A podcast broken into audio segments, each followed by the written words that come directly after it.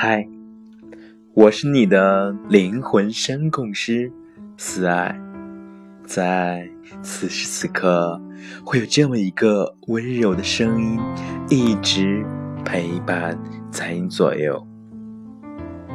现在时间是二零一七年十月二十四日晚上二十三点十一分，其实也就是。双十一十一点十一分，很有趣的数字。首先，这并不是我刻意而为之的，真的是巧合。那么，在此时此刻，你正在做些什么呢？是否已经躺在你舒适的大床上了？你脑海里正在浮现出什么内容呢？现在，我想请你。慢慢的闭上你的眼睛，静静的聆听我所为你诉说的故事。今天为你献上的是说话心理学第七章：这样说话，消除交往中的敌意。换一种说法会更好。我们经常需要向别人表达一些不太好说的意思，如请求、谈判、批评等。这些话之所以不容易说出口，是因为人类具有自尊心，谁都不愿意遭到拒绝、指责和冷遇。一般人内心深处都有自高自大的想法。都认为自己应该是最好的，一旦现实与心愿不符合，不可一世的自尊就会受到挫伤，从而转变成伤悲、仇恨、鄙视、嫉妒等恶劣的情绪，并且早晚会表现出来。因此，有些话说不好就会得罪人，为自己招来麻烦。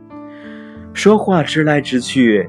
想什么说什么，固然是一种好习惯，可有时难免遇到不便直说、不忍直说、不能直说的情景。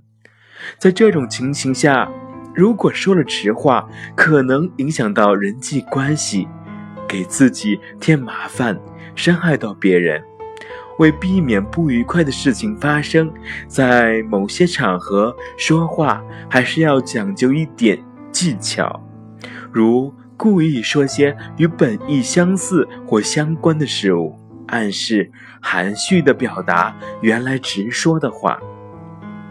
有一头熊大肆吹嘘说它很爱人类，因为它从不吃死人。一只狐狸不以为然，但。同时，他又害怕熊的大力气，于是含蓄地说：“但愿你把死人撕得撕碎，而不要危害那些活着的人。”好在语言具有多样化的特点，一样的意思可以用多样的话说出来，而斤斤计较的人听到用不同的说法讲出同样。意思也会有不同的反应，这种情况使智慧的说话方式大有用武之地，也向我向我们证明一点：人类作为高等动物所独有的自尊心，是多么愚蠢的一种心理。因为老狐狸利用这种幼稚的心理，可以把人玩弄于股掌之上，比如。你要批评一个人所写的文章，如果直言不讳，显然会令他难堪。但是你可以换个说法，找出他的文章中一些可取之处，先满足他的自尊心，在他兴高采烈视你为知音的时候，再把批评话建议提出来，这样他会心悦诚服地接受你的意见，还对你很钦佩。你可以这样说：“我一看开头就想看下去。我发现你一贯擅长把开头写得引人注目，勾起人的好奇心。要是结尾不是这样写，而是换一种思路，可能就更能与开头相呼应了。你说呢？既然没有触及到自尊心，那么他当然会冷静虚心的考虑你的意见。说什么固然重要，但怎么说更为重要。人的情绪常常蒙蒙蔽了人的眼睛，使他看不透语言背后的语言，而只能最浅薄的从对方的用语上来理解。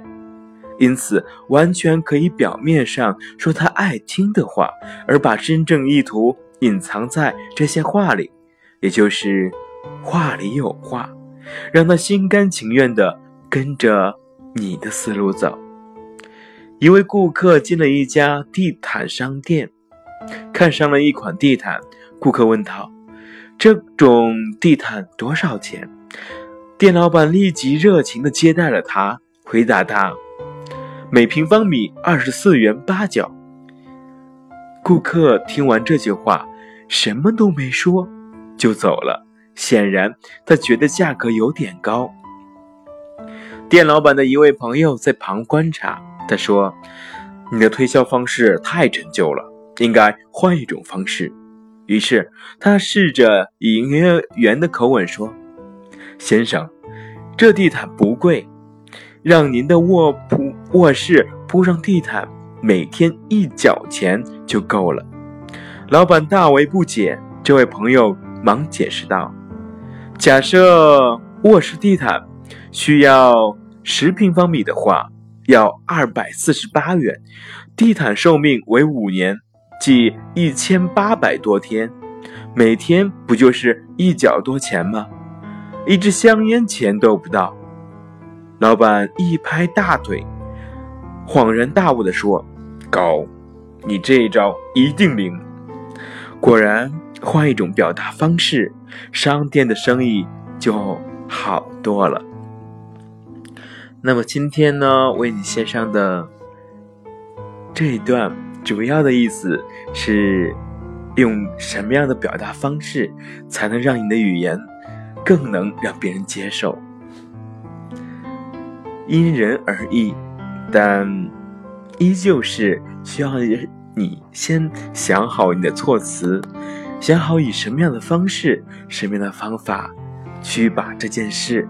给说出来，把你想要表达的意思给对方合理的讲出来，让以对方可以接受的情况下，可以接受的话里而表达。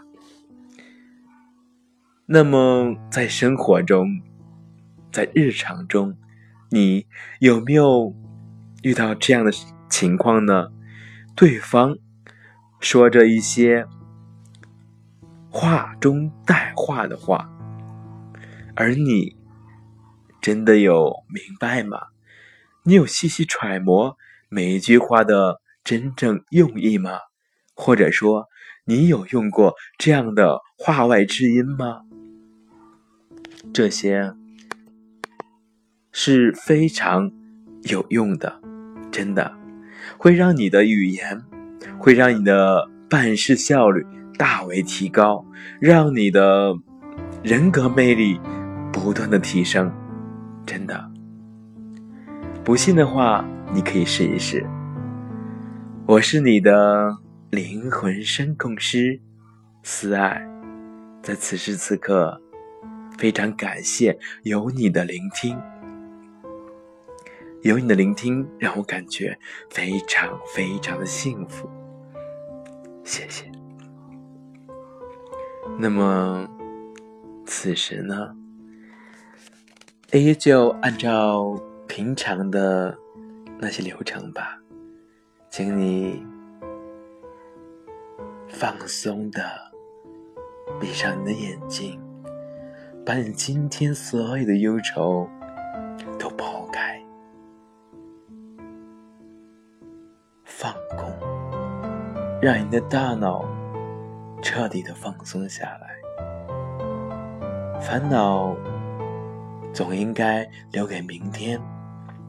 今天的你已经累够了，生活并不是让你时时刻刻的紧绷，总有那么一个时刻需要你放松自我，真正的放松，让你的灵魂得到。充分的休眠。明天的事情交给明天的你来做。今天的你，请躺在你舒适的大床上，仰着头，闭上眼，静静的聆听我为你所说的每一句话。你会慢慢的进入到一个非常快乐的世界，梦想，你的梦一定非常非常幸福，相信。